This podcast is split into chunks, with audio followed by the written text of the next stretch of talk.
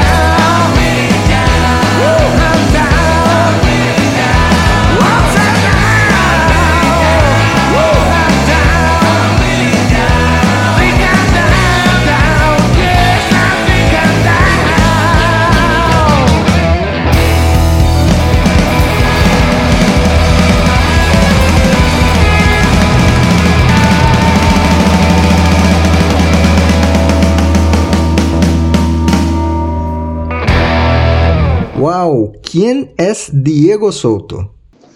¿Quién es Diego Souto? Qué pregunta, Ricardo. Hace 40 años que estoy tratando de, averiguarlo. Pero bueno, desde el punto de vista musical, soy una persona que a los 13 años se encontró con el, con el mundo de la guitarra y del canto y se transformó en una obsesión, en un llamado cuasi divino y no quise hacer otra cosa, nunca más en la vida y a partir de ahí todos los caminos estuvieron dirigidos a, tratar de ser un, músico profesional.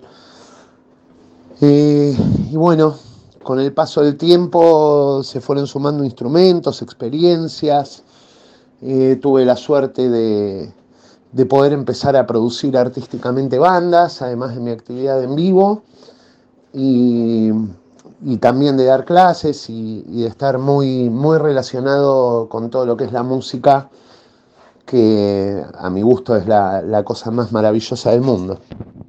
buenísima respuesta.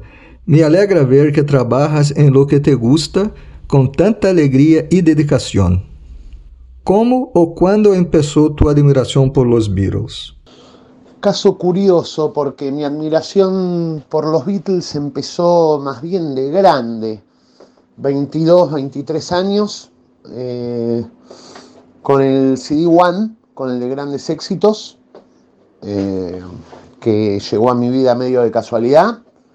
Me encantó, me volvió loco y un tiempito después me compré Sgt. Pepper y a partir de ahí ya no hubo vuelta atrás con el mundo Beatle, que he fascinado para siempre con, con todo lo que son ellos, no solo musicalmente, la parte histórica. Eh, para uno que no vivió la época de los Beatles en, vivo y en directo, yo siempre digo que es como un, cuento de hadas que te cuentan la historia eh, de algo que pasó y que hay cosas que son tan increíbles que parecen ficción incluso de, lo que lograron ellos. Así que a partir de ahí no, hubo vuelta atrás con todo lo relacionado a, los Beatles, a lo musical, a lo histórico, a lo cultural, eh, solista, juntos, separados. Eh, fue casi una adicción.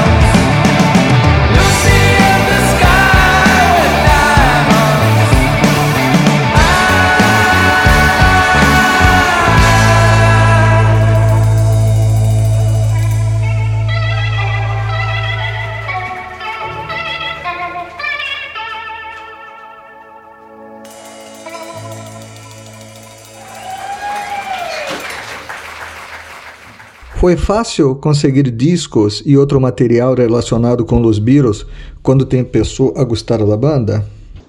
Bueno, eh, relacionado a lo que te comentaba antes, como yo empecé de bastante grande con los Beatles, no sé, año 2004, 2005, eh, era bastante fácil eh, conseguir el material. Yo me acuerdo, eh, en esa época yo todavía trabajaba, como digo yo, en, en el mundo real con, con un trabajo en el mundo empresarial y era cobrar los sueldos todos los meses e ir a las disquerías a ver si me podía comprar uno o dos discos para completar la colección.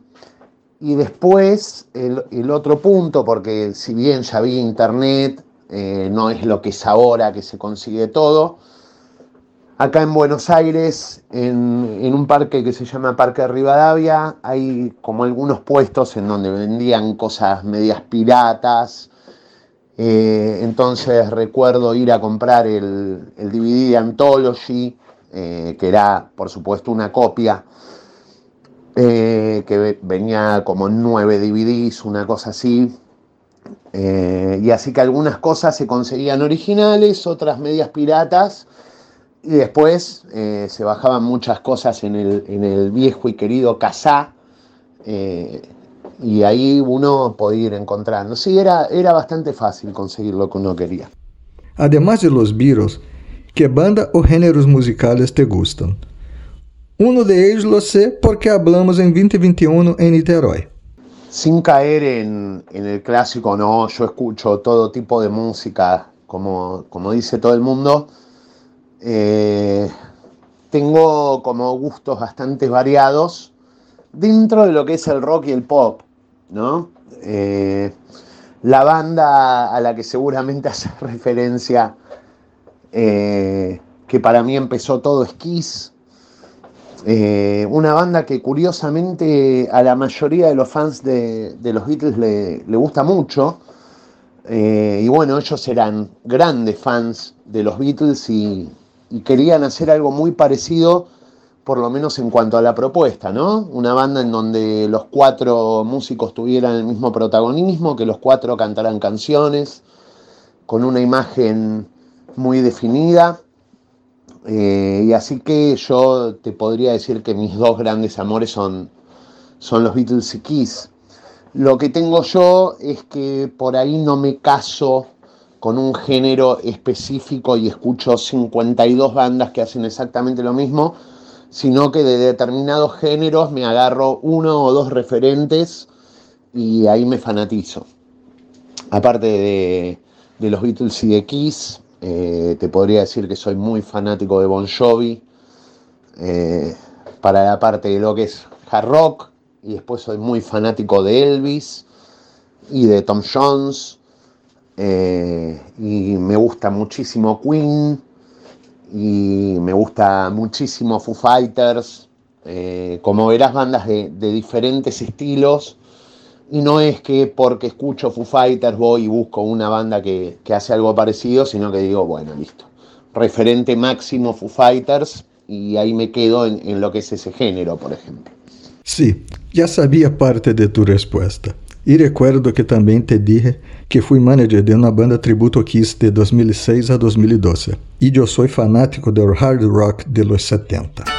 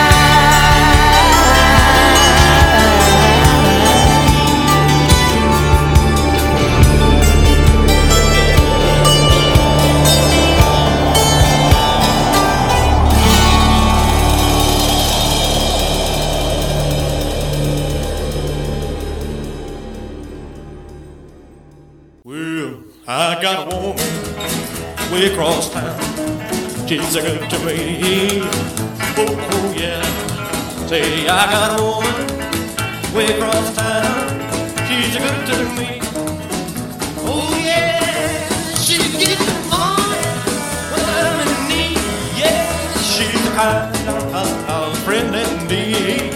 I got a woman way across town. She's a good to me. Oh, oh yeah. She says loving early in the morning just for me. Oh, oh yeah. She says she love early in the morning just for me. Oh yeah.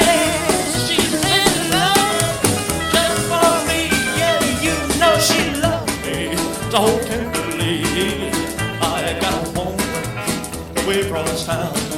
She's a good to me. Oh, oh yeah.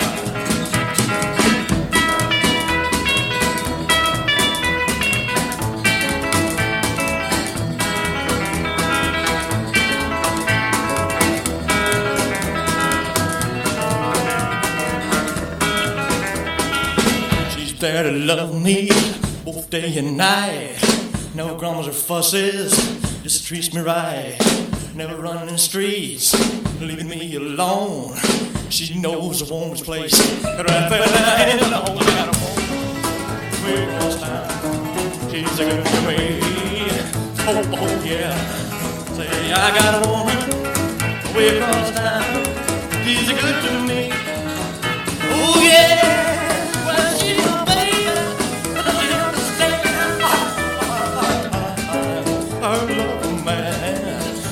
Got a woman way across town. She's good to me. Oh, oh yeah. But don't you know she's alright. She's alright, she's alright. I got a woman way over town. Good to me.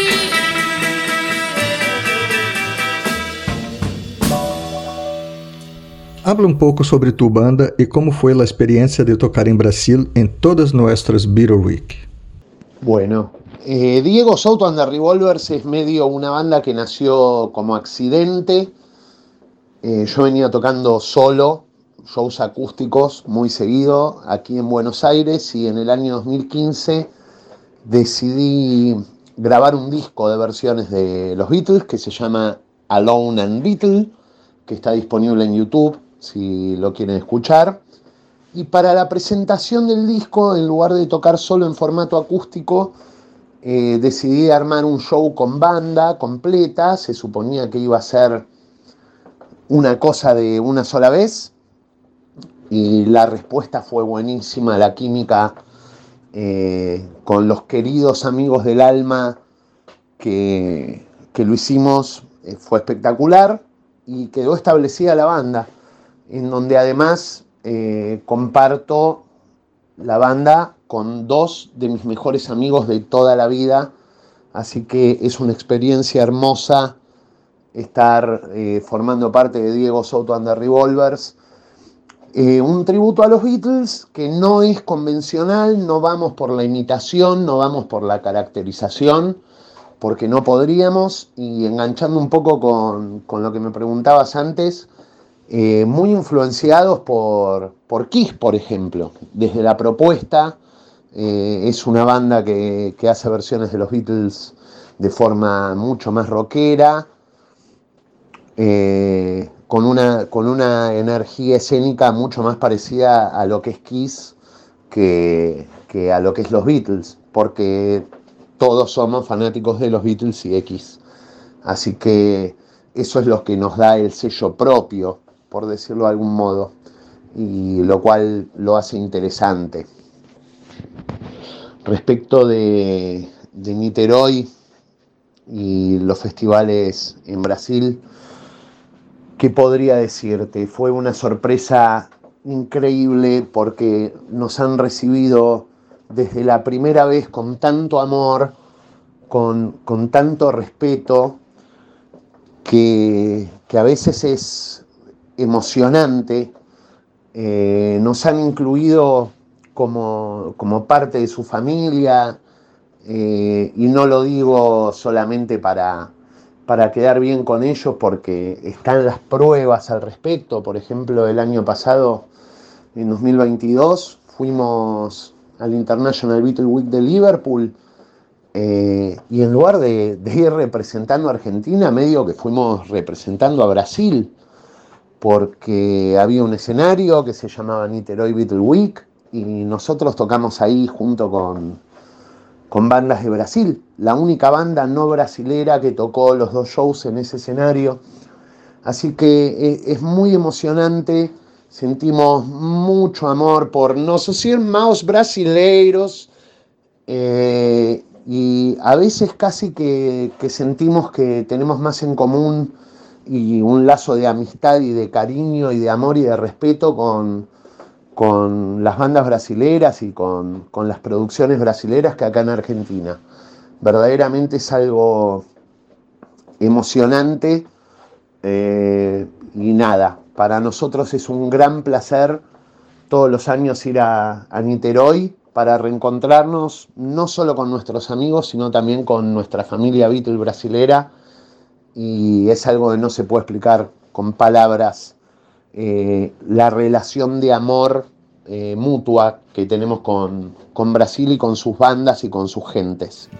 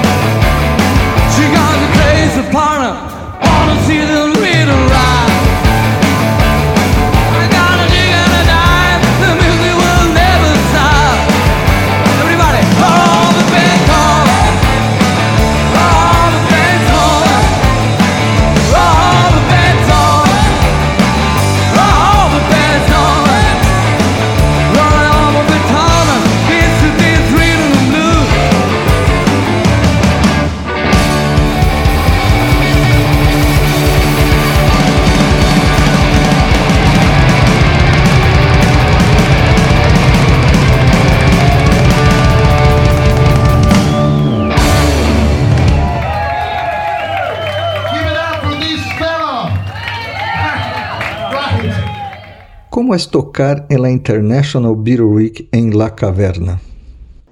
La International Beatle Week de Liverpool es, es muy especial.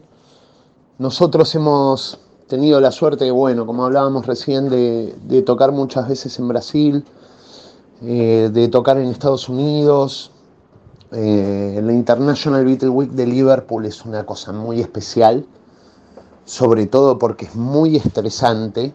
Eh, ahí la presión sube, sube a niveles importantes, es agotador, son, el año pasado hicimos 13 shows en 7 días, eh, pero es una de las cosas dentro de esa presión que yo te comento, es una cosa hermosa, es una cosa muy especial, eh, es muy intenso, eh, uno lo prepara durante todo un año y allá eh, es como que uno tiene la sensación de que se está escapando el tiempo, como que, uy, ya se pasaron dos días, ya se pasaron tres, es tan intenso que se pasa volando. es maravilloso, es un honor, es un honor inmenso estar en esos escenarios, eh, ser elegido entre tantos tributos a los Beatles que hay en el mundo y poder decir, bueno, eh, lo hicimos en 2018, lo hicimos en 2022, eh, y si la vida nos lo permite, lo volveremos a hacer. el plan es volver el año que viene.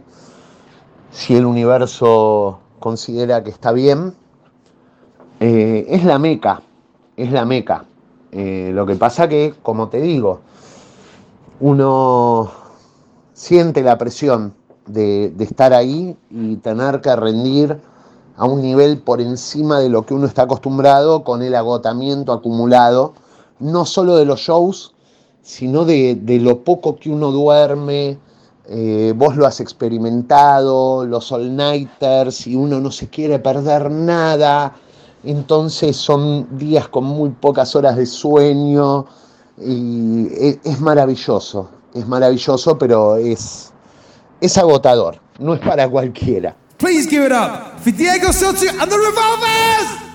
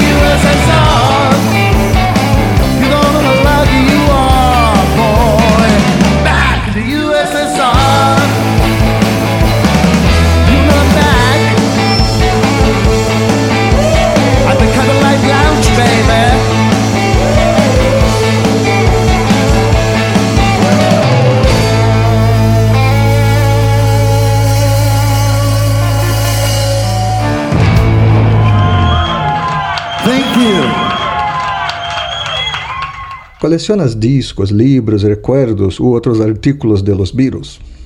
No soy un gran coleccionista, tengo algunos ítems eh, que son importantes para mí a nivel emocional, aunque sean cosas que no sean eh, súper oscuras de coleccionismo. Tengo algunos libros, tengo el libro de Jeff Emerick, firmado por Jeff Emerick, por ejemplo, que lo atesoro un montón. Eh, el box set de, de, los Beatles en mono, que es algo que conseguía todo el mundo, pero que para mí es súper importante. Eh, algunos regalos que me hacen. Tengo una amiga que me regaló el single de, de My Love, edición argentina, eh, original, de la época, en vinilo, que dice Mi amor, la traducción. Eh, tengo algunas cositas, pero no soy un, un coleccionista empedernido. Argentina, assim como Brasil e todos os países latino-americanos, tinha sua própria discografia de los Beatles, diferente ao original inglês. ¿Tienes alguno de estes discos? No tengo muchos discos edición nacional, salvo lo que te decía recién, ese single de, de My Love, eh, la edición argentina. Eh, sí es muy divertido ver las traducciones de, de, las canciones. A veces les ponían algunos nombres que uno no entiende por qué lo ponían, o sí, porque por ahí eran épocas de, de censura, de dictadura acá en Argentina. Entonces, por ejemplo, el primer LP de los Beatles acá se llamaba Por favor, por favor yo, en lugar de Please Please Me, o sea, ni siquiera era la, la traducción correcta, que en realidad es Por favor, compláceme. Así que nada, le pusieron Por favor, por favor yo, que no tiene ningún tipo de sentido y es maravilloso. Eh, esto como para compartirlo ¿no? con, con, otros hermanos latinoamericanos que seguramente tengan sus propias traducciones. La otra que es increíble es eh, la traducción acá de Helter Skelter. Eh, acá le pusieron a troche y moche, que es una, una frase bien argentina que no tiene nada que ver con el significado de la canción. Así que, por supuesto, esas cosas tienen un valor de coleccionismo interesante para la gente afuera y bueno, hay gente que hace, que hace algunos negocios con esas cosas o con discos que salieron solamente acá, eh, así como en Brasil y en otros lugares del mundo. Pero no, no tengo, no tengo un montón, salvo ese single en vinilo de, de Mi Amor. Al escuchar del disco Por Favor Yo, recordei que outros países tinham o mesmo tipo de censura el título de Please Please Me. Uruguai usou o mesmo título e tuvo cinco portadas diferentes. La última foi a portada de Argentina. Em Venezuela, el disco ganhou o divertido título de Surfing com los Beatles en Nación. Pero não puedo olvidar que em Argentina é o primeiro sencillo de los Beatles, Para ti, gracias nena, lo lanzó Los Grillos. ¿Te recuerdas eso?